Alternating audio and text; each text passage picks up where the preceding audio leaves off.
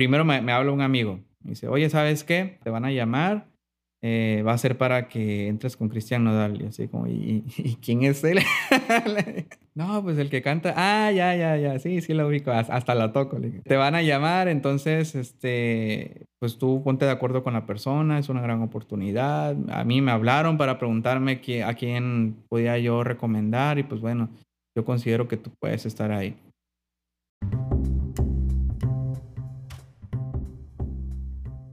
Hola, ¿qué tal? Soy Alex Ángeles y te doy la bienvenida a este nuevo episodio de Music Masters, un podcast en donde cada semana platico con los mejores de la industria musical. Aquí exploramos cómo gestionan su éxito, cómo lidian con sus fracasos, cuáles son los hábitos que les han permitido superarse y a través de su experiencia e inspiración podamos ser mejores profesionales, pero sobre todo mejores personas. El día de hoy me acompaña Manuel Eguán.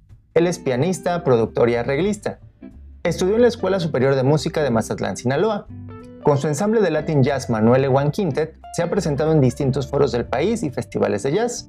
Dentro del género regional mexicano ha acompañado y realizado arreglos y producciones musicales para distintos artistas como son el Jackie, Chuli Zárraga y su banda Tierra Sinaloense, entre muchos artistas más. Actualmente es el pianista con Cristian Odal, además de trabajar en su estudio realizando distintas grabaciones, arreglos y producciones musicales. Durante el episodio hablamos sobre la importancia de identificar tu vocación a muy temprana edad, como en el caso de Manuel.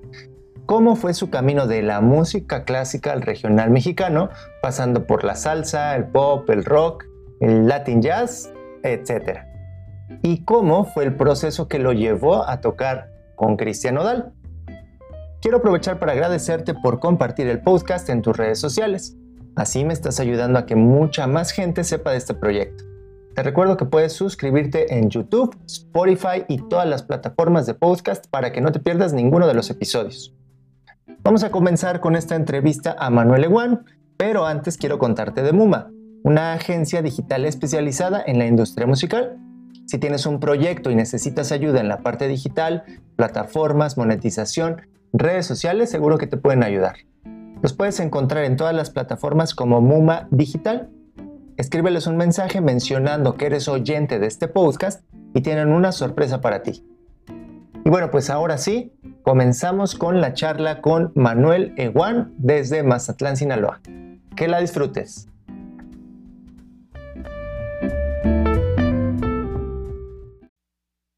Y bueno, pues bienvenidos a un nuevo episodio de Music Masters.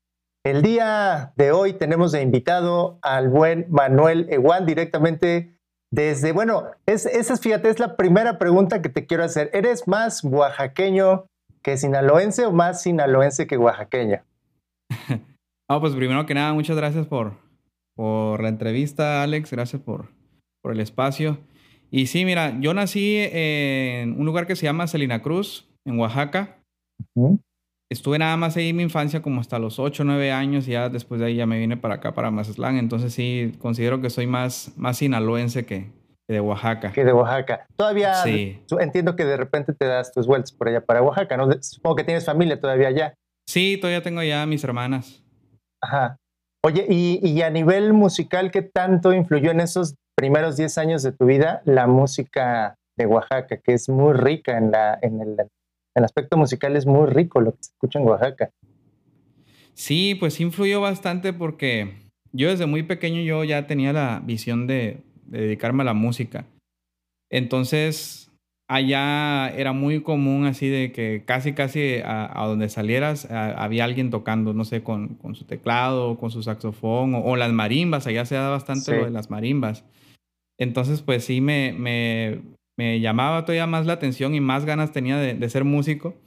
Influyó bastante y pues bueno, a partir de eso pues ya fue que mis papás me, apoyaron con, con, eso de la música y allá empecé. Pero ya cuando vine para acá, para, para Sinaloa, pues también fue como que, wow, como que otro mundo, porque el lugar allá donde te digo que soy en Selena Cruz realmente no es, no es muy grande. Entonces llegas acá a Mazatlán, que, que yo la vi como una ciudad súper enorme y, y, con más oportunidades y, más escuelas de música. Entonces sí, sí me influyó bastante el, haber escuchado la música, como dices tú, pues allá en Oaxaca es, es muy rica la música, mucha variedad. Acá también en Sinaloa. Entonces, pues ya eso me ayudó, ya, ya traía yo algo como para poder proponer yo acá, pues de, estar estudiando, estar tocando. Oye, fíjate que estuve, eh, ahora que estaba preparando la entrevista, estuve buscando eh, algunas entrevistas que ya habías dado, material que has subido a tus redes y en general todo lo que puedo encontrar de ti. Y me encontré con algo que me llama mucho la atención, que, y eso lo encontré en un post por ahí de tus redes sociales, eh, en donde dices que empezaste desde muy, muy, muy chiquito, por ahí de los 4 o 5 años. Tú ya les decías a tus papás que querías ser músico e incluso, a, ver si, a ver si estoy en lo correcto, e incluso tú ya te imaginabas en ese entonces, pues que querías estar tocando con artistas y tocando en escenarios y tocando, este, viajando, que es prácticamente lo que estás eh, haciendo pues al, día de hoy, ¿no? Entonces, lo, lo que me gustaría preguntarte en ese sentido es, ¿tú qué tan importante crees que sea identificar tu profesión o, al menos lo que más te apasiona hacer este, desde tan temprana edad como en tu caso. Uf, no, pues es súper, súper importante, súper detonante. Yo tuve esa fortuna de que ya desde muy pequeño ya sabía yo que quería ser músico. Eh, en ese post que dices, sí fue, eh, quise escribir, pues quise eh, que se pudiera entender pues el, concepto de lo que tuve yo desde pequeño hasta, hasta ahorita. A mí nadie me, me, dijo, hey, tú, tú vas a ser músico, mira, tú tienes talento para la música. O sea, no sé, fue, algo bien maravilloso que, que, yo solito pues empecé a, hacer desde muy pequeño. Mis hermanas, pues cuando yo estaba allá, que tenía como cinco años más o menos, cuatro o cinco años, una de mis hermanas ya iban a secundaria, entonces pues ella ya llegaba con, ya sabes, ¿no? Su, clase de música con, con, la flauta. Sí. Y pues yo se la quitaba y ahí andaba yo con la flauta también sacando, sacando las melodías que ella le dejaba de tarea. Y lo curioso es que, que me decían mis papás y mis hermanas, oye, pues tú lo sacas más rápido y, que, yo, que supone que yo estoy estudiando esto. Y pues bueno, ahí, ahí me fue gustando. Luego, como te digo, empecé a ver así a, a, mucha gente en la calle tocando y pues yo me quería eh, sumar a eso. Yo, quería estar también ahí tocando. Y pues bueno, eso fue creciendo mi deseo, mi sueño de, ser músico. Entonces cuando mis papás veían la televisión, algún programa o que escuchaban, que veían algún concierto, pues todavía se me ampliaba más la visión, ¿no? Así desde bien chiquito, de que, wow, mira cuánta gente hay ahí, mira, mira este artista, qué, qué padre tocar con él, eh, qué padre acompañarlo. Entonces desde muy chiquito se me sembró eso, pues de que no, pues yo yo algún día voy a estar ahí, yo voy a estar acompañando, voy a estar haciendo arreglos musicales, voy a estar componiendo, etcétera. Y digo, sí es súper importante porque eso me hizo enfocarme, enfocarme bien, bien, bien duro. Entonces, pues, digo, pasaron muchas cosas, ¿no? En, todo este camino, muchos, muchos sacrificios, muchas lágrimas, muchas pérdidas de, de amigos, etcétera, ¿no? Este, me puse a estudiar aquí, aquí la licenciatura en música en Sinaloa. Y pues sí era así como de que no, pues el, el Ewan, que me dicen Ewan por el apellido. No, el Ewan nunca quiere salir con nosotros. Siempre dice que está estudiando piano, siempre dice que, que tiene tarea y que no sé qué. Entonces no, no salía yo mucho a las reuniones. Sí me daban mis escapadas, pero no era tan, tan, tan seguido. Y pues fue un precio, ¿no? Que, que, que se tuvo que pagar para poder llegar hasta, que hoy se ha, podido hacer. Y decías tú, pues, de que qué tan importante era tener ya el enfoque, la, la visión. Yo creo que bastante, porque a la par también he tenido amigos que, se han metido, ¿no? Como que estudiar una carrera, como que a ver qué, qué sale, ¿no? De, la carrera. A ver qué pasa, la, que sea, no sé, arquitectura, lo, no sé.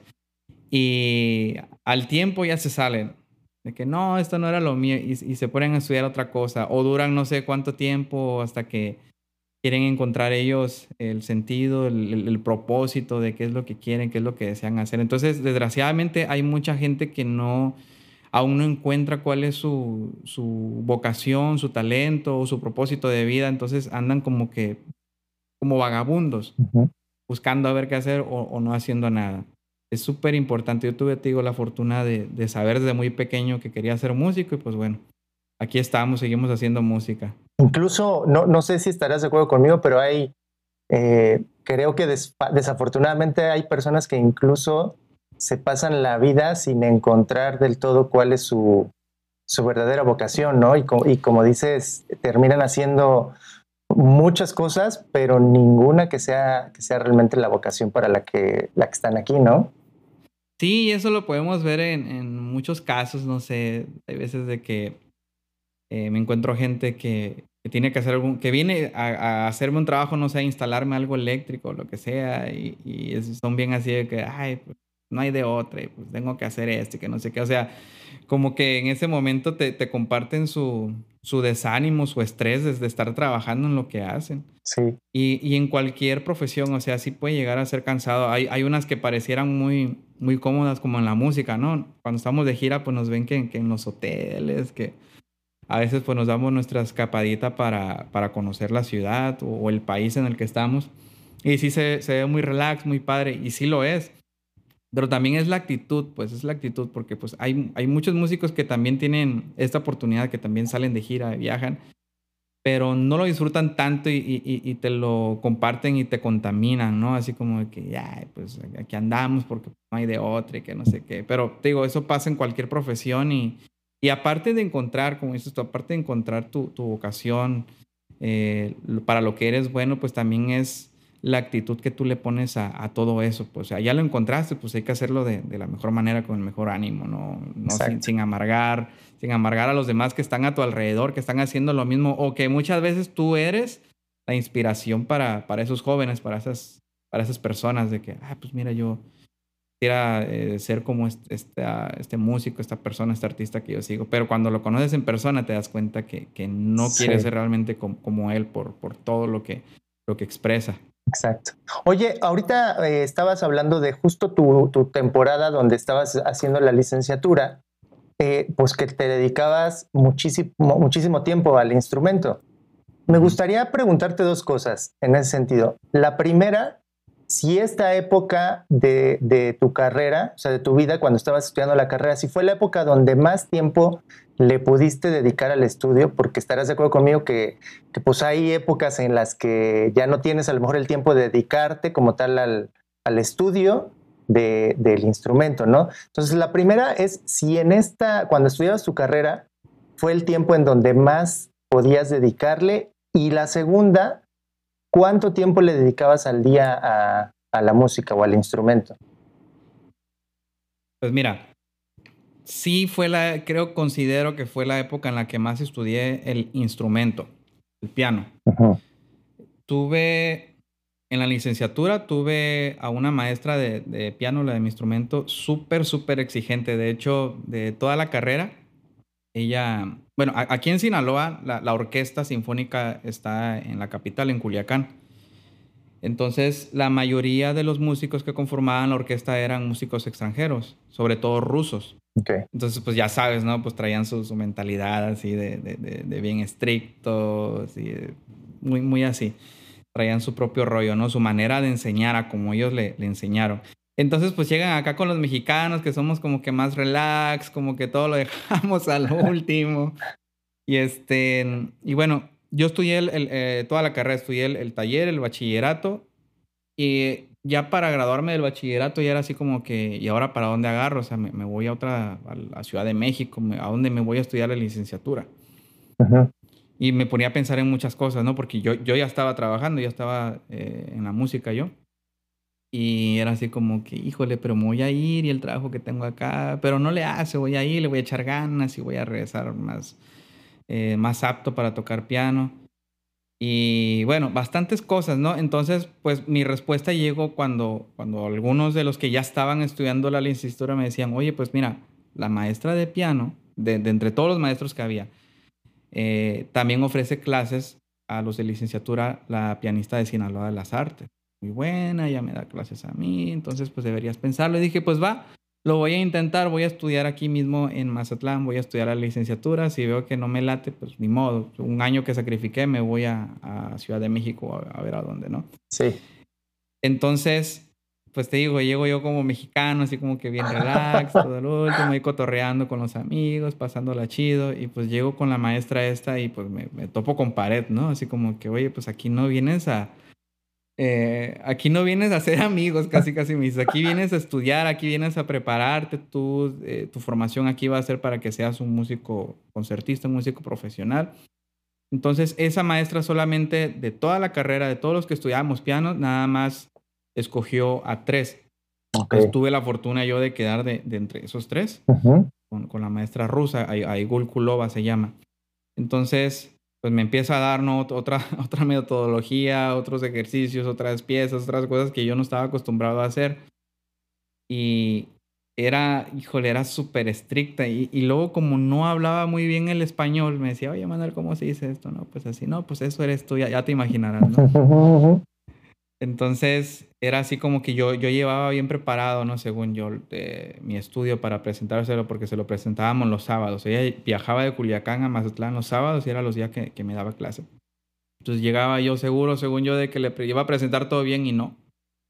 No está nada bien esto, entonces, por favor, vete allá al aula enseguida, estudia las horas que tengan que estudiar y regresas acá. Yo me voy a eh, a, a Culiacán, me regreso mañana. Entonces, pues, tienes que darme eh, exponerme mejor tu, lo, que, lo que preparaste. Sí. Entonces, pues era de que, híjole, pues lo presentaba y lo presentaba y, tenía que avanzar. Entonces, a partir de eso, empecé a dedicarle bastante, bastante a las horas de piano. Yo entraba a la escuela, mis horarios eran regularmente a las 9 de la mañana y a las máximo salía, no sé, creo que a las 2 de la tarde o a veces hasta 4 de la tarde. Entonces, yo me iba todavía más temprano, o sea, me levantaba muchísimo más temprano, como seis y media, para estar a las siete y media, ocho allá en la escuela, agarrar un piano, porque pues también era bien difícil encontrar un piano disponible para ti, que tú tuvieras privacidad.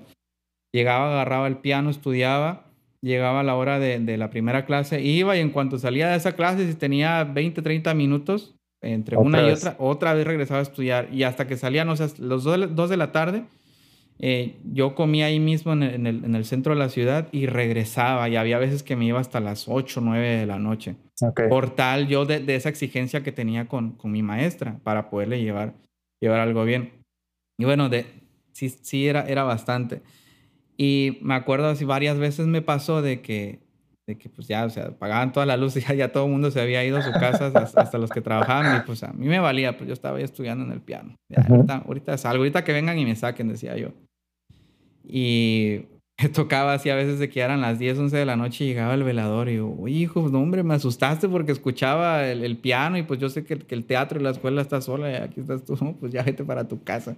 Así me las tuve que aventar de esa manera para poder eh, presentarle algo mejor a mi maestra y consecuentemente pues poder tener yo un mejor resultado como, como músico, como pianista. Y pues bueno, esa fue mi época fue mi experiencia pues como estudiante de piano, como estudiante de, una maestra extranjera que nos costaba mucho trabajo podernos comunicar y entendernos, pero pues bueno, la, música nos, nos pudo vincular en eso y pues yo le agradezco bastante a, a, esta maestra Igul Kulova que me enseñó muchísimo y con ella aprendí a ser súper disciplinado.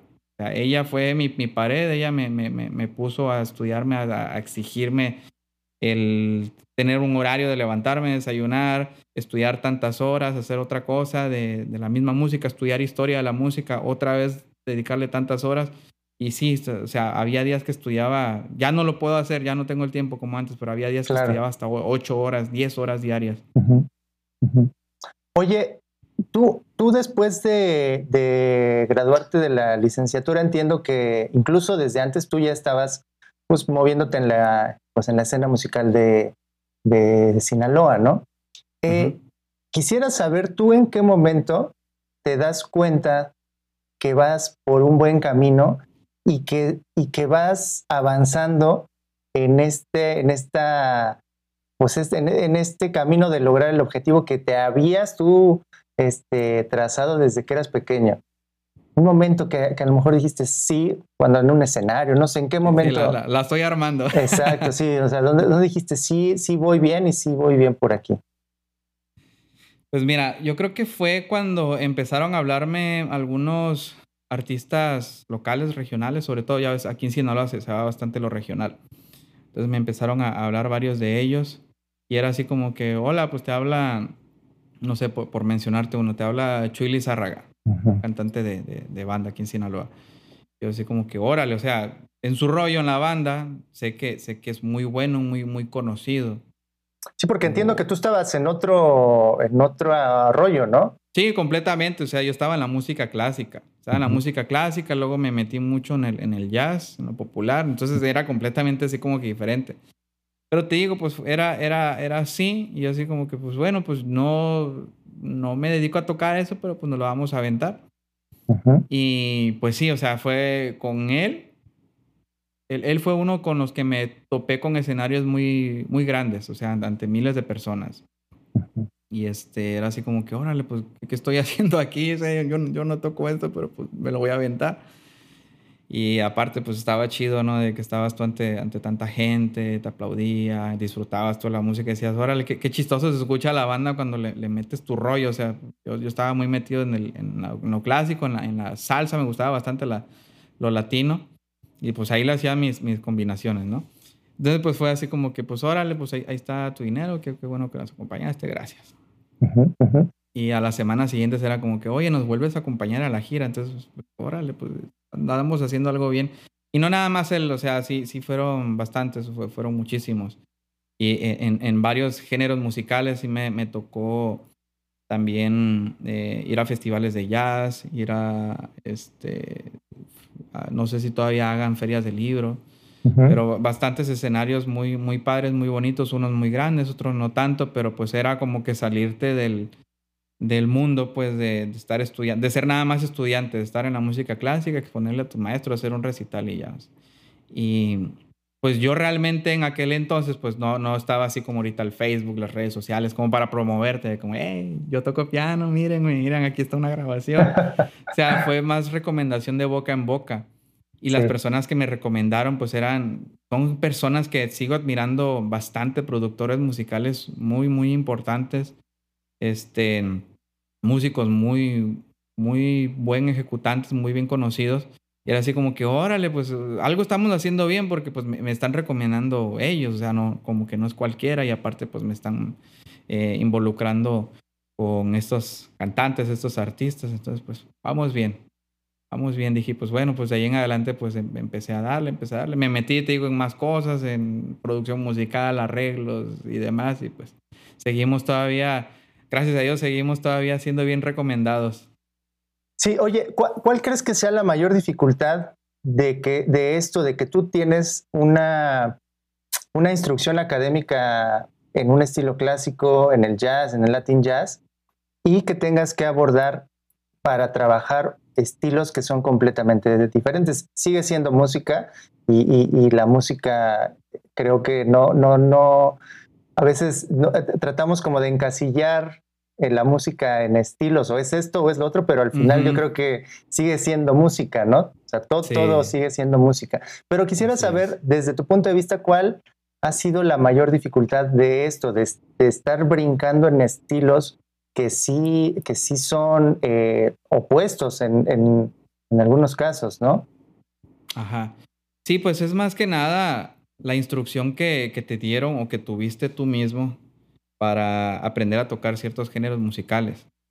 Por decir, yo sí, sí tuve algunas complicaciones, créeme, porque pues estaba estudiando todo completamente clásico, armonía, este, contrapunto, fuga, todo era clásico. Entonces cuando, cuando llegaba yo a, a otro género musical, era así como que, oye, pero ¿por qué están haciendo esto? Si las quintas paralelas no deben ir así, los, las octavas y estos choques no, no pueden, y no sé qué. O sea, pero yo estaba pensando, no sé, en, en, Mozart, en Vivaldi, o sea, y, no tenía nada que ver acá donde estaba yo, yo parado tocando. Pero te digo, a, punta de, de, fregazos fue que, que tuve que, que poderme quitar todo eso. O sea, y ya era así como que, bueno, eh, salí de la escuela clásica, me voy a quitar mi, chip de escuela clásica, me voy a poner mi chip de, música pop, o música popular, o rock, o salsa, o jazz, o lo que sea. Entonces, pues sí, me, fue ayudando muchísimo porque, pues, ya tenía varios géneros musicales en, en, un tiempo, en una época. Pues estudiaba la licenciatura, estaba, estaba tocando música clásica, luego a veces por la noche me iba a tocar con una banda de rock. Okay. Luego a, a veces este, tenía que ir a tocar eh, con una orquesta de salsa este, o con un ensamble de, de, jazz. eh, todo, todo. Entonces fui aprendiendo de, de cada uno. también tuve la necesidad de estudiar yo por mi parte todos esos géneros musicales. Tuve que estudiar con, con, un maestro, tuve que estudiar jazz, armonía de jazz, cómo, cómo, cómo hacerlo, cómo improvisar, cómo aplicarlo. Entonces ya después de todo eso, ya me sentía yo más seguro en cada género, pues ya como que yo pude implementar como que mi, mi, mi forma de tocar, o sea, mi sonido. Sí. Pude implementar mi sonido. Y era bien padre porque a veces estaba yo tocando aquí en la plazuela, en Machado, aquí en Mazatlán, y había músicos de que, oye, yo estaba, yo estaba por allá, por la catedral, y estaba escuchando que estaban tocando y escuchaba el piano y decía, no, pues es, es, es Manuel Eguán el que está tocando ahí por su forma de tocar. Y pues órale, qué padre, ¿no? Pero sí, yo creo que para, para los que tuvimos o tienen todavía el estudio de, de la Academia de Música Clásica, puede llegar a ser un, tanto complicado el poder, eh, el poder implementar un sonido distinto, porque a veces se requiere que sea un sonido distinto en, en otro género musical, pero pues tienes que aprenderlo, o sea, tienes que que adaptarte, tienes que evolucionar, tienes que evolucionar tu propio sonido, si no, entonces te limitas a que solamente estés tocando música clásica. Sí, exacto. Oye, y, esto que dices creo que es de las cosas más difíciles de lograr, ¿no? Que, puedas desarrollar tu sonido a un punto en el que sea tuyo y lo identifiques tú, pero además lo puede identificar la gente este, de afuera, ¿no? O sea, que te escuche y digan, es, ese es Seguan el que está tocando. Ajá, sí, sí. Sí, la verdad que sí. Y sí era, era algo padre.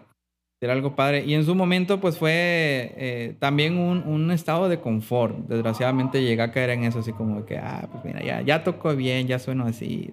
Estuvo padre, ¿no? Pero, no sé, llegaban como que ciertos momentos en el que decía, oye, eh, ya estuvo bueno de sonar así, ¿no? Búscate un sonido, mejora tu sonido, busca un sonido más allá, no sé. Entonces, eh, en un tiempo sonaba muy bonito, muy melodioso, en otros tiempos sonaba muy, muy ácido, eh, poco digerible a lo mejor para, para oídos que están acostumbrados a escuchar música no tan compleja. Y este, después me entró la mentalidad de que, oye, le estás metiendo mucho a, a tu música, entonces mejor adapta lo que, lo que dicen, ¿no? De que menos es más, toca menos y, y se va a escuchar mejor. Entonces, por, por varios momentos he estado así, ¿no? Como que, que, ya sueno así, tengo que sonar así, ahora tengo que sonar así, ahora tengo que sonar así, ahora tengo, ahora tengo que combinar todo y encontrar un, solo sonido de todo eso. Oye, sé, sé, que en febrero del 2019 entras a tocar al, a la banda de Cristian Nodal. Me gustaría que me contaras qué estabas haciendo antes de, de entrar ahí en dónde estabas tocando, qué estabas haciendo a nivel musical, a nivel, a nivel la escena local, si estabas tocando con algún artista ya o qué estabas haciendo antes de... Estaba haciendo varias cosas. Eh, yo creo que lo más fuerte, lo más importante, lo que, lo que más le dedicaba tiempo era un grupo versátil y local aquí en Mazatlán, que empezamos como unos 10 años empezó el grupo, entonces pues tuve yo la oportunidad de ser de los primeros de, de, estar en esa agrupación, la, fuimos levantando, sonaba muy bien. Y pues bueno, teníamos constantemente mucho trabajo, todo, todos los, los, todas las semanas, todos los meses, todo el año teníamos trabajo. Este, y pues teníamos que dedicarle tiempo, ¿no? Que pues estar estudiando, estar ensayando, estar tocando, a veces que teníamos que hacer algún video, a veces que teníamos que trabajar eso era lo que, a lo que más le estaba dedicando tiempo hablando de la música y pues bueno, también a hacer algunas producciones, hacer arreglos, escribir para, sobre todo para, para acá, ¿no? Para, para la gente de, de banda sinaloense. Estar eh, grabando mucho en los estudios de grabación. Estaba haciendo varias cosas, ¿no? Principalmente el, grupo versátil. Entonces, eh, como dices tú, entré en febrero, febrero o marzo, no me acuerdo. Entonces, como para noviembre, unos mesecitos antes, mm, me, llega, me llega esa llamada, ¿no? De que primero me, me habla un amigo. Me dice, oye, ¿sabes qué? Contesta la llamada, porque a veces era de los que no contestaba la llamada, si no estaba registrado el número. Contesta la llamada, te van a llamar, eh, va a ser para que entres con Cristian Nodal. Y así como, ¿y, y quién es él?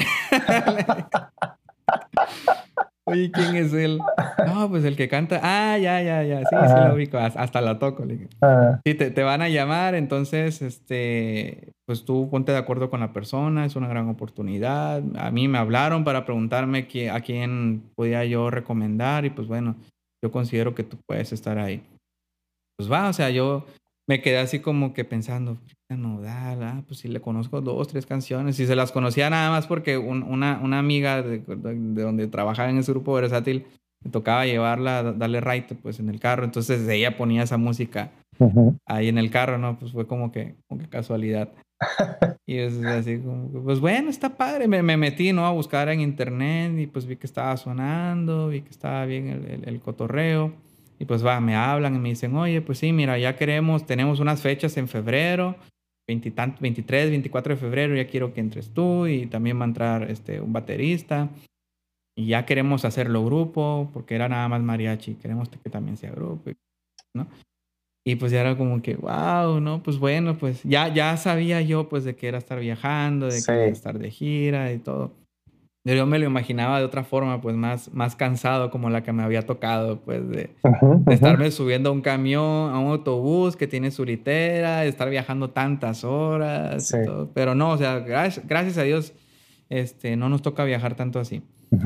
Pero sí, o sea, fue, fue así repentino. Entonces, entonces eh, te digo, eso fue como en noviembre, diciembre. Y pues dije, no, oye, pues nada más, este, dime cuándo hay que ensayar, cuándo ya hay que meternos a, la agrupación. Dime para yo poderme eh, despedir acá del grupo en el que estoy y pues preparar a alguien y todo. Ya sabes, ¿no? Querer hacer las cosas bien. Y pues me dijeron que me iban a hablar y duré como mes y medio que no me hablaban y yo de que... dijiste, ya, no, ya, ya no se hizo, ya...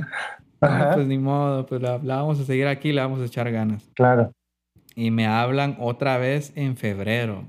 Oye, no, no te creas que no te queríamos hablar, que estábamos ocupados y que no sé qué. Pero sí, sí queremos que entren, que entres y este, nos vamos a presentar 23 y 24 fueron las primeras fechas en, en febrero.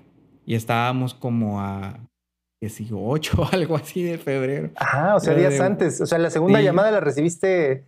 Sí. Días antes de presentarnos. ok, una semana más o menos. Ajá, yo así que, what, oye, pues no me diste chance de preparar aquí a alguien, de hablar con, con mis amigos, con los socios del grupo para decirles que ya, tenía que irme. Entonces, pues ni modo, o sea, fue, tenía que tomar una decisión. Claro. Entonces, eh, yo me tenía que ir como para el miércoles de, la siguiente semana, toqué el fin de semana, tocamos un domingo y tocamos un sábado en la noche, perdón, entonces yo hablé con, con, el socio, con el encargado del grupo y le dije, oye, ¿sabes qué? Pues pasa esto, pasa esta oportunidad. Le digo, me apena mucho decírtelo de esta forma, tú sabes que yo, y yo, yo siempre he tratado de ser una persona bien responsable. este, yo no haría esto así, pero pues me cayó así de repente y pues tengo que tomar una decisión. Ya tomé la decisión, le digo, pero pues este, me va a tocar tener que salirme de esta manera y así rápido. Afortunadamente, pues mi amigo lo, lo, entendió muy bien, este, lo tomó de la mejor manera, este, me apoyó, me felicitó por, por, por, haber tomado la decisión y ya fue así como que ah, un alivio para mí porque decía, híjole, pues que le estoy avisando días antes. Claro. Entonces, pues ya tocamos el día siguiente, fue mi última tocada el domingo, nos, nos despedimos. Este, pues ahí quedamos todavía todos siendo como amigos y ya para el miércoles yo ya estaba viajando para, para los ensayos, prepararme y pues ya presentarme el fin de semana con Cristian. Oye, ¿cuál crees que fueron los factores más importantes para que te hablaran a ti y no a alguien más? En términos musicales, pues es, es obvio que pues el nivel cuenta, ¿no? O sea, quien te recomendó evidentemente sabía de tu buen nivel que tenías, pero ¿cuál crees que, que fue el factor más importante a nivel eh, para que te hablaran a ti, no a alguien más? Yo creo que tuvo mucho que ver las redes sociales. Ok. O sea, hace, hace días, antes de que me hablaran, hace días estaba subiendo algunos videos, unos de ellos pues improvisando y, de hecho el último que subí, que creo que, lo vieron también, por eso me hablaron, me quedé como que, órale, qué padre que, que, alguien me tomó ese video mientras estaba improvisando, porque pues una improvisación no te va a salir jamás igual. Claro. Me, me gustó mucho cómo, cómo, cómo soné esa, en ese video. Lo subí, tuvo bastantes views, bastantes likes. Y este, pero tuvo bastante que ver, yo creo, esto de las redes sociales. También porque cuando entré yo al grupo, entramos, entré yo, entró un, entró un baterista, entró un percusionista. Entonces, lo que sí sé del percusionista es de que a él sí, a él sí le dijeron, sabes que nosotros te hablamos porque vimos varios videos tuyos, que la manera en la que tocaba nos gustó mucho y pues no dudamos, llamamos. Okay. Entonces, fue eso y también creo que fue el hecho de, yo siempre trato de mantener, como te digo, trato de mantener, eh, de que mi imagen sea de alguien responsable. Claro. O sea, de que, de que alguien que, que, que, siempre busca hacer bien las cosas, de que busca hacer las, las formas a, tiempo, de que eh, siempre trato de ofrecer algo más allá de lo, que, de lo que simplemente sea bueno. O sea, siempre trato de ofrecer las cosas excelente y se ha reflejado bastante con los clientes que tengo acá en que les hago producciones, que les hago grabaciones, de que inmediatamente, o sea, ya les estoy entregando yo un trabajo, ya me están diciendo, oye, vuélveme a hacer más. Okay. Digo, oye, nada más dame chance porque pues ya tengo encima, no te preocupes, tú hazme más y házmelo así como me hiciste el que me estás entregando. Okay. Entonces, todas esas cosas debieron haber influido como para que dijeran, pues, oye, aparte de que está recomendado, pues creo que vemos estas esas aptitudes, entonces pues ya mal. Oye, ahora vamos a regresar ya cuando te, te vuelan para, supongo que para montar el show, para los ensayos y todo esto. ¿Qué fue lo más difícil para ti como, como músico, en primer lugar, y en segundo lugar, como persona? ¿Qué fue lo más difícil de esta nueva etapa en tu, en tu carrera profesional y en tu vida personal? Porque pues estarás de acuerdo que, que sí es un cambio de vida y de ritmo de lo que estabas haciendo a lo que ibas a empezar a hacer a partir de ese momento. Lo más difícil, pues, obviamente fue, fue la familia. Yo estaba bastante acostumbrado, mis hijos también, mi esposa también, bastante, bastante acostumbrados a que aunque no importaba que yo saliera a trabajar y regresara muy tarde o que estuviera poquito tiempo en la casa, pero regresaba. Regresabas. Regresaba y eh, era improvisar, pues de que si yo entraba en la puerta y sabía que tenía muchas cosas que hacer, pero si veía yo un momento en que mis hijos estaban jugando o algo, pues me sumaba yo al juego un ratito, cinco minutitos aunque sea, y otra vez a darle, ¿no? Entonces fue como que, que eh, hacerle así de tajo, pues de que, órale, pues ya, ya, ya no voy a estar en casa, ya no está papá. Y este, y pues bueno, me toca salir. Y esas primeras tocadas que tuve, esas primeras semanas fueron largas. Claro. O sea, este, las primeras que tuve, que digo que fueron en febrero, regresé. Y después nos dijeron, oye, pues ahora la que sigue es en Estados Unidos y va a ser de más de 15 días. Entonces ahí fue así como que bien difícil, bien difícil también para mí, para, para ellos porque pues sí hacíamos videollamadas, ¿no? Pero a veces no coincidíamos en los tiempos, a veces me hablaban, yo estaba ensayando, o a veces yo les hablaba y los niños estaban dormidos. Entonces era bien complicado al principio. Y pues sí eran, eran noches pues de que, de que todos estábamos llorando, yo acá en el hotel llorando por mi familia, ellos acá porque yo no llegaba. Pero bueno, se, se aprendió a disfrutar todo eso. En ese tiempo aprendimos a que que el tiempo era súper importante, la calidad de tiempo con la familia. Y este, pues ya cuando yo regresaba de gira, pues era agarrar mínimo uno o dos días y pues vámonos, vámonos a pasear, vámonos, no sé, aunque sea a la plaza y vamos a pasar tiempo en familia. Y organizaba pues mis tiempos porque pues de todas maneras, desde antes que estaba con Cristian, pues yo ya estaba trabajando en, en, producciones, en arreglos y pues me organizaba mis tiempos para poder dedicar tiempo a la familia, poder dedicar tiempo al, trabajo aquí en casa y al trabajo en, las giras. Y a nivel musical, ¿qué fue lo más difícil? Adaptarme a, ese género, a ese género regional y al mariachi. O sea, porque pues, yo porque, acá... porque aparte era otra cosa. O sea, si bien si habías estado haciendo cosas en el regional, lo de Cristiano Dales ciertamente es otra cosa, ¿no? Y más tu lugar que ibas a ocupar es otra, otra cosa totalmente diferente, ¿no? Entiendo que, era así. Sí, mira, la, la primera tocada fue bien chistosa porque, bueno, nos, tocó estar de roomies, estar juntos a, Albertito Torrescano, que, que, era el baterista, y a mí, entramos juntos. Nos íbamos de, de, aquí de, de Maztlán, nos íbamos de Culiacán para, para Guadalajara, nos íbamos juntos, regresábamos juntos también. Entonces era, fue bien chistoso porque, pues órale, pues yo acá de pianista, ¿no? Con, con lo que sé hacer, y pues me topo acá con, con lo de Cristian y pues es mariachi, ¿no? Pues cómo le meto el piano. No, pues me voy a quedar callado. Entonces tocaba nada más del concierto que duraba hora 40, a veces hasta dos horas. Yo creo que tocaba como cuatro canciones. Y era así estar ahí casi durmiéndome. Y, y, Alberto, pues echándome carrilla, tomándome videos así de que, de que yo luchando por no bostezar. Y este, y ya, pues empecé ahí como que inventar sonitas. Ah, pues le voy a meter un arpa en esta parte. No, pues le voy a meter una, algo, unas flautas, no sé. Porque no me sabía yo la línea de los, de los violines, para hacerles strings. Y aparte, pues yo me sentía así como que pues soy el nuevo, o sea, no, no quiero como que meter mis cosas porque capaz que no les gusta. Me, mejor voy a hablar con el director musical y que me diga qué onda. Y así fueron las primeras tocadas, entonces sí era bien difícil y así como que, órale, están chidos los escenarios, están padres, pero pues no estoy haciendo nada. Y ya, o sea, después llegó el tiempo, y, llegó el director y el arreglista y me dijeron, mira, acá están las partituras, quisiéramos que nos apoyaras con los strings, acá con el, los violines en el piano. Entonces, pues ya, ya fue así como que, órale, ya, ya tengo algo que hacer, no, no estoy de okis. Pues ya me pasaron el full score, pues de los, líneas de los violines, las violas, los chelos, los contrabajos. Y pues bueno, tuve que adaptar todo a, estas dos manos nada más. Este, y poder hacer que sonara lo, lo, más real posible. Y pues nos pudimos adaptar, afortunadamente nos adaptamos. Ahorita este, el grupo ahí con Cristian suena, suena muy bien a pesar de que nada más son tres violines, o sea, tú escuchas una grabación y pues escuchas todo, todo un orquestón, pues porque con el sintetizador, con el teclado, pues podemos meter todo lo que, lo que hace falta con, con los strings. Pero sí, eso fue lo más difícil.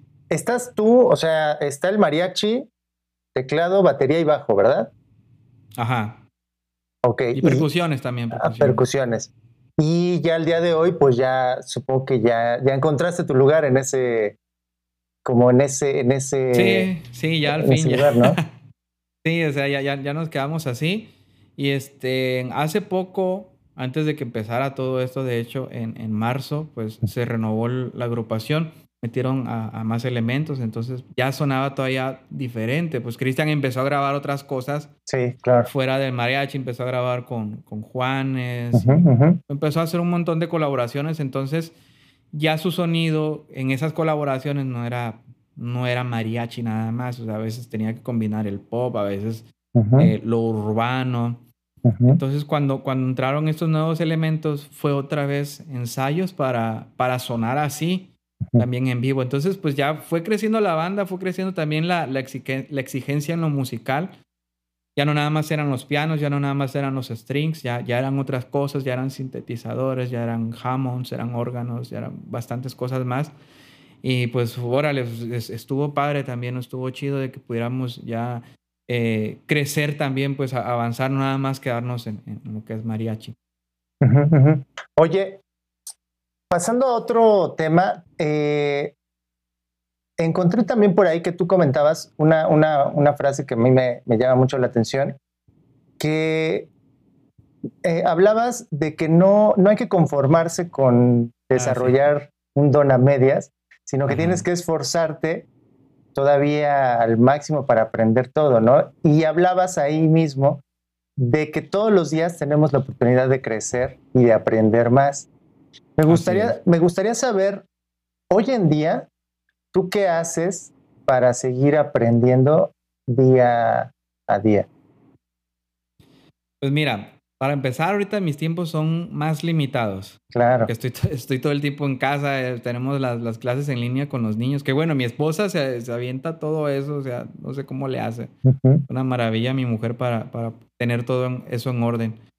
Pero pues mis tiempos se redujeron ya no tengo tanto tiempo como para decir, voy a agarrarme dos, tres horitas para estudiar el piano, voy a agarrarme tanto tiempo para leer, me, me gusta mucho leer, eh, o, para hacer varias cosas, ¿no? Entonces, ahora tengo que organizarme y, y, esa frase que tú dices, pues de que no, no, no debemos de conformarnos con, con, tener un don a medias, porque mucha gente pues ya nació con un don, ¿no? Y se lo dices, órale, tú, tú naciste, tú, tú cantas bien precioso, tienes un don, tú tocas muy bonito, tienes un don es bonito, pero a la vez también es, es dañino porque te empiezas a quedar como que, que, en un área de confort y dices, ah, pues ya tengo un don, ¿para qué estudio? Sí. ¿Para qué, para qué lo, lo, lo, lo, potencializo más? ¿Para qué lo hago crecer? Pues ya, ya suena bien, ya está bien así tal como está. Todo el mundo me dice, todo el mundo me aplaude que tengo un don, pues qué padre. Pero digo, porque también a mí, a mí me lo decían, ¿no? Y en base a mi experiencia, pues no fue tampoco muy... No me quise yo quedar nada más con eso porque yo tuve la oportunidad de que cada vez conocía a más y, mejores músicos, músicos eh, internacionales, músicos que, que, tocaban en, decía yo, en las grandes ligas, me tocó conocer músicos de, Luis Miguel. Y este era así como que, wow. Entonces, cuando, cuando estuvo aquí eh, en un tiempo, mucho antes de lo de Cristian, yo todavía estaba estudiando la licenciatura, creo. Eh, ya, me salí poquito. No, de adelante, eh, ah, de aquí de, de, Sinaloa es uno de los músicos de, Luis Miguel, el señor Ramón Flores, el, maestro Ramón Flores, que, toca la, trompeta ahí con Luis Miguel. Entonces me tocó conocerlo en persona y organizó él, avisó aquí a, a, sus amigos de que iba a estar aquí en Mazatlán unos días, creo que era cumpleaños de, su papá. Quería celebrarlo y pues reunirse, hacer algo ahí, obviamente involucrar la música. Entonces me tocó acompañarlo. Yo como que, wow, voy a acompañar a Ramón Flores, vamos a tocar ¿Y cómo llegaste tú ahí? En, en, el grupo en el que estaba, en el grupo versátil, este, el maestro Ramón conocía muy bien al, al dueño, al encargado. Ah. Entonces, pues se organizó todo eso, ¿no? De que, ah, va a venir Ramón, el maestro Ramón Flores, pues, maestro, nosotros lo podemos acompañar, mire, usted lo, lo, lo, lo convencieron. Entonces, pues fue como que, órale. Y, y, y, yo estaba apenas aprendiendo a tocar un poquito bien eh, la improvisación en el jazz. Sí. Yo me clavé mucho en el jazz primero, en, en, en los acordes, en los voicings, en, acompañar. El tema de la improvisación, pues ya era algo diferente. Entonces, era, eh, me, me, me llevó, o sea, yo estaba aquí mi, mi, visión y tocar con él me llevó hasta arriba, o sea, de que no, o sea, yo, yo quiero tocar así, o sea, este señor suena impresionante, o sea, toca, toca pianísimo y toca muy bonito, toca fortísimo y también suena muy bonito en, en, los dos estados. Y me ayudó muchísimo en mi visión este, el, haber acompañado a Ramón y también haber tenido la oportunidad de, de, de, de acompañar a, a, muchos otros más también de, ese calibre, ¿no? Pero, este, bueno, regresando a lo de las horas de estudio y todo esto, lo, de la frase, este, a mí me, ayudó muchísimo. Todas esas, experiencias me ayudaron a no conformarme con, el haber escuchado por tantos años de que yo tenía un don. O tenía que desarrollarlo más, tenía que estudiar, que prepararme más todavía. Y este, ahora, hoy en día, la manera en la que me organizo es de que a, veces me tengo que amanecer. O sea, hay veces de que digo, pues voy a empezar ahorita en la noche porque pues todo el día estuvimos ajetreados con los niños. Este, no sé, a veces nos toca salir con ellos a, jugar un ratito fútbol, no sé. Entonces digo, no, pues ¿para qué me estreso? Mejor voy a esperar a que todo el mundo se duerma, le voy a empezar a dar y si termino a las a las 7, 6, 7 de la mañana, pues no pasa nada, no, no tengo agendado nada mañana temprano. Entonces me toca hacerlo así. Okay. Y a, veces en ratitos así que no planeo, no sé, que estoy sin, sin grabar, sin, sin practicar. Y digo, no, pues estoy, estoy así en el celular, ¿no? Y me encuentro a veces, ah, me acordé, no, pues necesito encontrar un tutorial de, de, cómo hacer cierta cosa acá, en el Pro Tools, me pongo, ¿no? Entonces, a veces es de que, oye, le digo, oye, mi amor, estos 10 minutos de ocio me sirvieron bastante, ya, ya aprendí a hacer tal cosa, o cómo hacer algo en video, o, cómo tocar algunos ritmos. Entonces, trato de aprovechar al máximo ahorita los, pocos tiempos que tengo y también poder este, diversificarlos, pues, tanto con, con mi trabajo, con, con mi familia. Oye, hablando ahora un poco de la situación actual de la industria, me gustaría que me contaras qué es lo que eh, tu perspectiva de lo que está sucediendo en la industria, no solo de la música, sino del, entretenimiento, con toda esta situación de la pandemia, ¿cómo la has vivido tú? ¿Cómo ha afectado tu trabajo? ¿Y cómo crees que vaya a ser el, el futuro próximo de la industria del entretenimiento? Pues mira, sí ha sido un golpe súper, súper durísimo para toda la industria del entretenimiento. Nosotros acá con Cristian estábamos, digo, renovando cosas, estábamos haciendo planes más grandes, teníamos giras eh, con colaboración con otros artistas, íbamos a visitar, o sea, en la parte bonita, pues íbamos a visitar países nuevos, o sea, todo, todo estaba súper bien, iba a ser el mejor año. Pero bueno, ocurre esto, nos cancelan de un día a otro absolutamente todo. todo o sea, estábamos como por el 11 de marzo, creo, estábamos eh, tocando en Tepic. Y en esa mañana nos, nos llegó un mensaje del de la oficina, ¡pum! Se canceló, tan, se, se pospone tal evento, ¡pum! También este, también este, también este. Yo estaba haciendo planes porque íbamos a tocar en las siguientes semanas, íbamos a tocar en Culiacán y luego íbamos a tocar aquí en Mazatlán. Entonces ya te imaginarás, ¿no? Todos los planes que estaba haciendo yo, no, pues para que mi familia esté, bla, bla, bla. ¿No te ha, no te ha tocado tocar, ahora sí que te ha tocado tocar en, en Culiacán? ¿O en Mazatlán? Con Cristian no, con Cristian no. ¿Tu familia tampoco te ha visto con Cristian? Eh, sí, sí, sí, sí me han llegado a ver. Cuando estuvimos en, Oaxaca, pues eh, se, fueron para allá. También tocamos acá en Durango y pues está cerquita. Pero era la primera vez que estaban ahí en... Ajá. Entonces digo, llega, llegan todos esos mensajes y ya de plano llegó uno como que, ¿sabe que Se va a cancelar todo. Vamos a reactivarnos. En ese entonces nos dijeron, vamos a reactivar como para mayo. Dos, tres meses, sí, claro. Pues bueno, pues bueno, vamos a aguantar hasta mayo, dijimos. Y pues nos mandan a todos a casa. O sea, no era el plan regresar a casa, el plan era seguirle. Ok. Nos regresan a, casa. Y este, pues bueno, empezamos a, a esperar, ¿no? A que nos comunicaran qué iba a seguir. Nos dicen, no, pues ya no va a ser en mayo, va a ser en junio, va a ser en julio, va a ser en agosto. Y así vamos. Y gracias a Dios yo ya tenía yo mis clientes acá en el estudio. Este, muchos de ellos son, son en el extranjero. Entonces, en este lado de la industria, en la cuestión del estudio, fue mi mejor momento porque todo el mundo andaba queriendo grabar como loco, como si fuera su última canción. Sí. como si fuera su última oportunidad. Entonces digo, pues bueno, voy a, voy a aprovechar. Voy a aprovechar para, para agarrarme de esto y empecé a grabar, Ya grababa, ¿no? Pero empecé a grabar masivamente. O sea, había, había días en los que tenía que entregar eh, cinco tracks, seis tracks de pianos, con, con, a veces con pads, a veces con sus sintetizadores.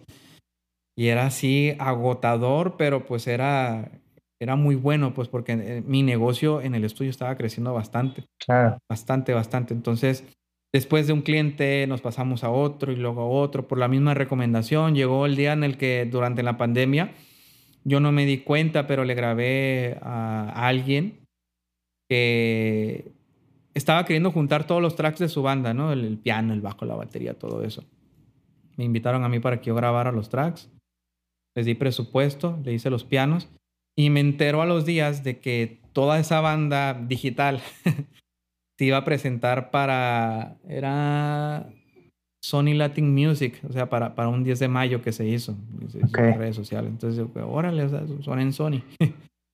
Y este, entonces creció bastante, bastante, bastante este negocio acá en, en, el área del estudio y sigue creciendo, o sea, afortunadamente. Y pues ya lo de, lo de Cristian, lo, lo de estar tocando en vivo, ya pasó así como que a despreocuparme un poco. O sea, obviamente pues me, me, encanta viajar, estar allá en escenarios grandes, estar conociendo gente, conociendo lugares. Pero pues tuvimos que parar todo eso, nos tuvimos que apalancar ahorita de, de, de, esta industria y también del video, porque todo el mundo quiere, quiere tocar y quiere hacer video. Entonces, de esto nos agarramos. Varios de mis compañeros en, en, la agrupación han estado haciendo los mismos, otros la verdad no, no, sé cómo le están haciendo. Y bueno, el futuro de todo esto, acá en base a la experiencia con, con la agrupación con Cristian, a nosotros no nos dicen, ¿saben que ya, ya para tal fecha ya, ya vamos a empezar? Hay quienes ya lo han hecho, ya tú has visto, ¿no? De que en Estados Unidos ya hay conciertos, ponen en los carros, permiten que entren las familias y tengan su instancia, ¿no? Con nosotros no la, la, multitud con la que Cristian estaba ya empezando a tratar, pues ya estábamos hablando arriba de 20, 30 mil personas, hasta 40 mil personas. Entonces, no iba a abastecer el lugar así con los carros, ni con paneles, ni con nada. Entonces, con nosotros es un poquito más difícil, a lo mejor más tardado. Tengo clientes que, que, que tocan agrupaciones, sobre todo regionales, no sé, te puedo decir, eh, Original Van de Limón, ellos siguen, gracias a Dios, ellos siguen saliendo, ellos siguen teniendo sus, sus presentaciones, sus conciertos, pero pues a nosotros no, no nos han dicho, prepárense porque tal fecha ya vamos a regresar. Lo que sí, pues es de que, ha habido unas transmisiones en vivo, pues tú has visto que ahora eso tuvo que pasarse de, del estado presencial a, hacer, hacer, streaming, a hacer lives. Entonces, en eso hemos tenido un poquito de, presentaciones con Cristian. El mes pasado tuvimos la última en Ciudad de México, era para, se iba a transmitir en un canal digital de Colombia, creo. La calle, creo que se llama, no sé. Y pues bueno, esa es la manera en la que hemos trabajado con Cristian, pero muy esporádicamente. Oye, eh, voy a pasar aquí, este, Manuela, una parte de la charla en donde te voy a hacer unas preguntas rápidas, en donde la intención es que me contestes lo primero que se te venga a la mente. Las respuestas no necesariamente tienen que ser eh, rápidas. Entonces, ahí te va. A ver. La primera, ¿Qué consejo le darías a Manuel Ewan de hace 10 años?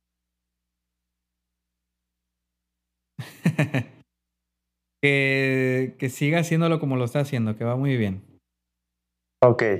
¿Cuál es el peor consejo que te han dado? ¿En qué momento te diste cuenta que era un mal consejo y qué aprendiste de él?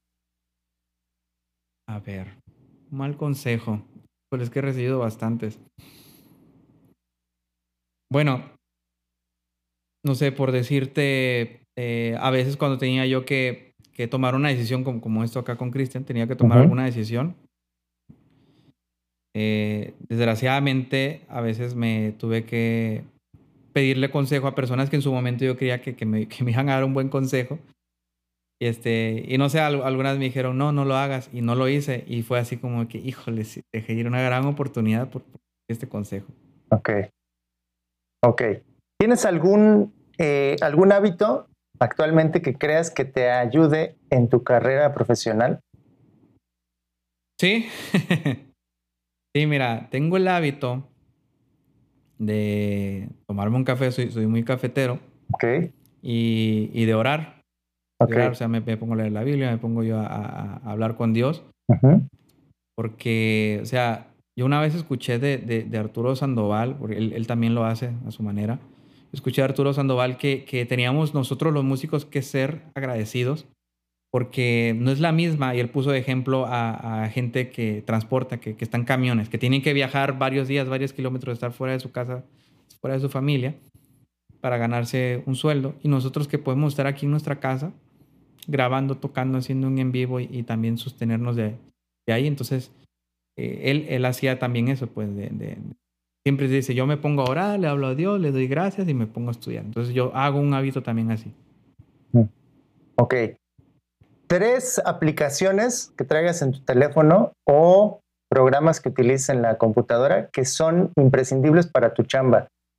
Ah, Pro Tools. ok. Pro Tools, primero que nada. Este, tengo aquí en el teléfono una que me recomendó Víctor Patrón, pianista, Real Pro se llama, iReal Pro. Ok. Y este, ¿cuál otra podría ser? Eh, Final Cut, acá también en, la computadora. Ok, para editar ahí tus videos. Ajá. Ok. Tres cosas que creas que son las más importantes y las que tenemos que trabajar y desarrollar para hacernos un lugar en la industria musical el día de hoy. Mm, primero que nada, pienso que tenemos que prepararnos bastante estar preparados, porque la oportunidad te puede llegar y tú puedes estar sin prepararte y pues simplemente se te va a ir. Muchas veces yo he escuchado a, muchos que me dicen, oye, maestro, qué suerte la tuya que estás ahí con Cristian. No, no es suerte, o sea, tuve que preparar bastante, me hablaron y, y, gracias a Dios estaba listo. Entonces tienes que prepararte, usted tienes que estudiar, tienes que meterte bastante en todo lo que sabes que va a requerir. Eh, por ejemplo, si tú quieres tocar, no sé, Mark Anthony, por decir así. O sea, ¿qué toca Mark Anthony? ¿Cómo suena? Eh, ¿Qué es lo que se necesita para tocar con él? Y estar listo por si un día te llama. Y si no te llama Mark Anthony, lo, lo peor que te puede pasar es de que te hable otro artista, pero estás listo. Okay. Entonces, primero que nada, eh, es, es estar siempre preparado. Eh, otra cosa, esto ya, ya es en cuanto a la persona, que la persona sea responsable, o sea, que tenga una buena etiqueta de que esta persona es muy responsable, eh, hace muy bien los trabajos, este, me gusta trabajar con esa persona. Esa para mí sería la segunda. Eh, la tercera, bueno, también es una cuestión de hábitos, pero es muy, muy importante ser puntual. Siempre, siempre ser puntual. Ok. Para ti, ¿qué significa la palabra éxito? Mm, mira, eh, son bastantes cosas. Muchos pueden llegar a pensar, yo también lo, lo llegué a pensar en su momento, era, no sé, tener pensiones, tener bastante dinero, tener riqueza. Ah, va involucrado también a veces dentro de, pero el éxito yo creo, o sea, en, base a mi experiencia, en base a, como yo lo he sentido, el éxito para mí es el poder estar haciendo lo que me apasiona, lo que más me gusta, poderme sustentar súper bien de, de, esto, de que mis clientes, aunque no me hayan conocido antes, me vuelvan a buscar para seguirles haciendo más trabajo. Eh, éxito para mí, pues, es, tener una familia ahorita como la tengo, eh, dentro de mi familia, de que este, mi familia quiera estar conmigo. o sea, que no sea así como que, ay, ojalá mi papá se vaya a trabajar, no, no, lo quiero aquí, me estreno. Este, tener una bonita familia, entonces también, también lo considero como éxito. Y sobre todo, eh, tener tiempo libre, tener libertad. Ok, muy bien. Por último, este, Juan, ¿cuáles son tus planes a futuro en esta, en esta temporada incierta? ¿Cuáles son tus planes a futuro? Mira, en cuanto a la música, en cuanto a mi carrera, es eh, poder poner un estudio de grabación 100% eh, acondicionado. Ok ahorita lo tuve que, hacer así de manera improvisada. O sea, el lugar en el que lo iba a armar, la verdad, pues no, no se ha podido resolver. Pero, o sea, siempre he estado dentro de los planes desde hace un buen tiempo el tener una casa productora. O sea, que no nada más el estudio de grabación, sino que en el estudio de grabación también se pueda hacer video, que ahí mismo sea la oficina, que ahí mismo se hagan los tratos. Este, que eh, dentro de, de, esta empresa se ofrezca no nada más arreglos y grabaciones, que se ofrezca eh, edición de video, se ofrezca eh, composición también. Ya tengo el plan de, dentro de mi compañía tener gente que, que se dedique a la, escritura, a componer letras. Se, se puede hacer ahí. O sea, como un tipo academia también. Ok. Este, ¿qué más que estaba dentro de todo esto? O sea, los arreglos, la producción musical. O sea, de que un cliente llegue, ¿sabes qué? Pues yo tengo esta canción y la grabé en nota de voz. Órale, pues vamos, vamos al estudio, la hacemos, te la producimos, la masterizamos, te hacemos el video, te ponemos la locación, te hacemos el disco, te lo ofrecemos el, álbum para tus portadas digitales. Entonces, ese es mi plan. Ahorita esta es la visión que tengo a, a unos cuantos años ya poderlo realizar. Ok. Perfecto. Y por último, tus redes sociales, ¿dónde te, podemos encontrar? ¿Dónde podemos ver lo que andas haciendo? Tus videos, todas tus redes, ¿dónde, ¿dónde te encontramos? Estoy usando ahorita mucho Facebook. Pueden entrar a, mi Facebook personal, también ahí, ahí comparto algunas cosas, que es Manuel Ewan solamente. También está el Facebook de Manuel Ewan Music, ahí comparto completamente lo que tiene que ver con, con música, producción musical. Tengo en Instagram también, Manuel Ewan. Y en YouTube también me encuentran como Manuel One Music. Perfecto. Todas tus redes van a estar ahí en la descripción del, episodio para toda la gente que quiera saber más de lo que estás haciendo, te pueda buscar.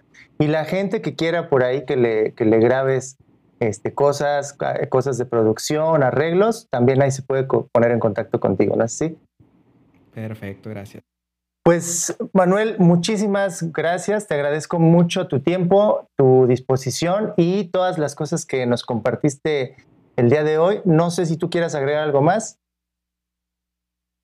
Mm, sí, pues pudiéramos agregar algo. Mira, eh, con la cuestión de los niños.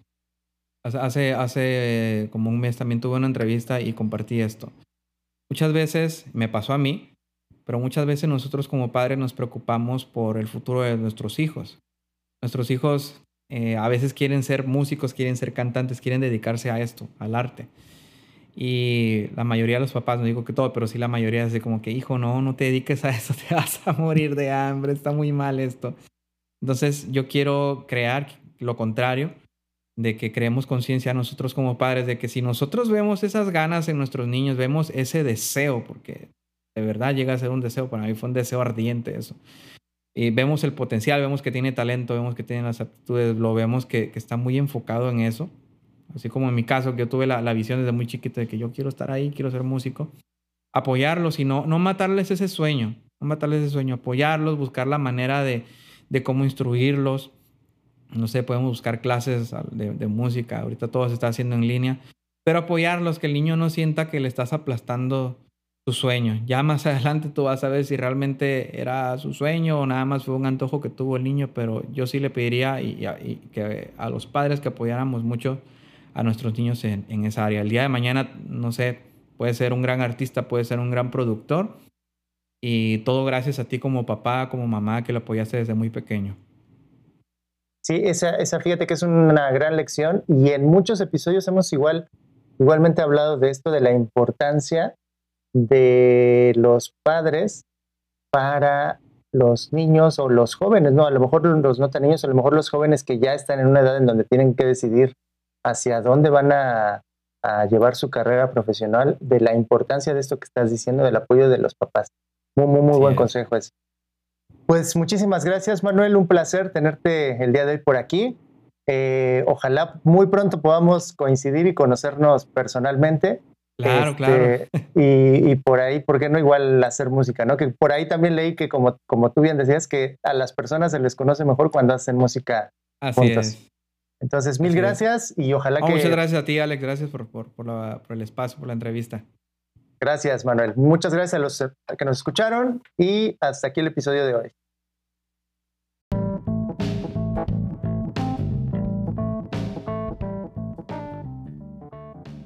Muchísimas gracias por escuchar este episodio de Music Masters con Manuel Ewan.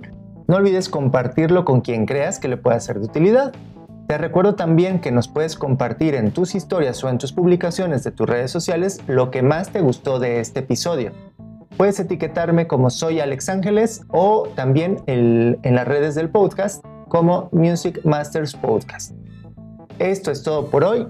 Hasta aquí el episodio. Yo soy Alex Ángeles y nos escuchamos en el siguiente episodio. Muchas gracias.